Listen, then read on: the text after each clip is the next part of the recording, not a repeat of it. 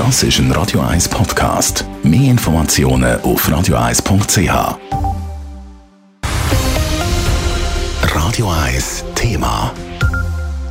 Ein Jahr Krieg in der Ukraine. Am Freitag ist es ganz genau ein Jahr her, wo der Angriff auf die Ukraine losgegangen ist. Darum hat der Bundesrat an seiner heutigen Sitzung Bilanz gezogen darüber, wie die Schweiz hat können helfen in diesem Jahr und was uns noch erwartet. Elena Wagen.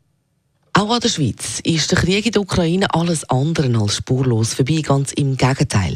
Von Anfang an hat man Unterstützung zugesichert und trotz Neutralität einen klaren Standpunkt vertreten. In diesem Kontext, meine Damen und Herren, die Schweiz hat von Anfang an sehr klar Position bezogen. Für das Völkerrecht, gegen den Aggressor.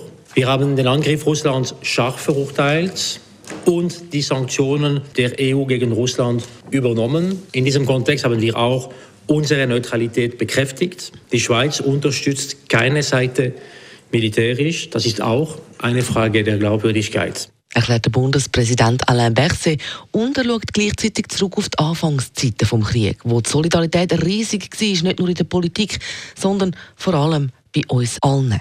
Die Schweizer Bevölkerung hat sich da stark engagiert durch den Empfang der ukrainischen Flüchtlinge. Mehr als 75.000 sind es bis heute, auch aber äh, durch ihre Spenden für die Nothilfe. Und äh, an dieser Stelle der Bundesrat dankt allen für dieses Engagement und für diese Solidarität.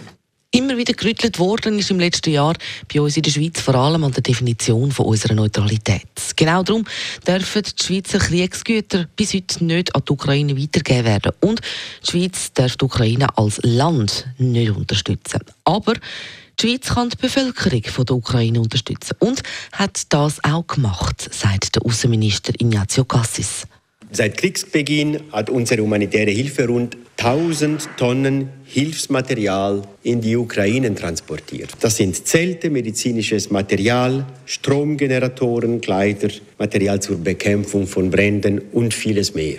Außerdem haben wir 5000 Tonnen Lebensmittel in der Ukraine eingekauft und an die notleidende Bevölkerung verteilt. Auch wenn das viel ist, lange die Hilfe nicht. Der Bundesrat hat darum heute beschlossen, weitere 140 Millionen Franken zu investieren in die Hilfe. Damit wird geholfen, Minen zu räumen, Spitäler und Schulen zu reparieren und Vermisste zu suchen. Elena Wagen, Radio 1. Radio 1 Thema. Jederzeit zum Nachlesen als Podcast auf radio1.ch.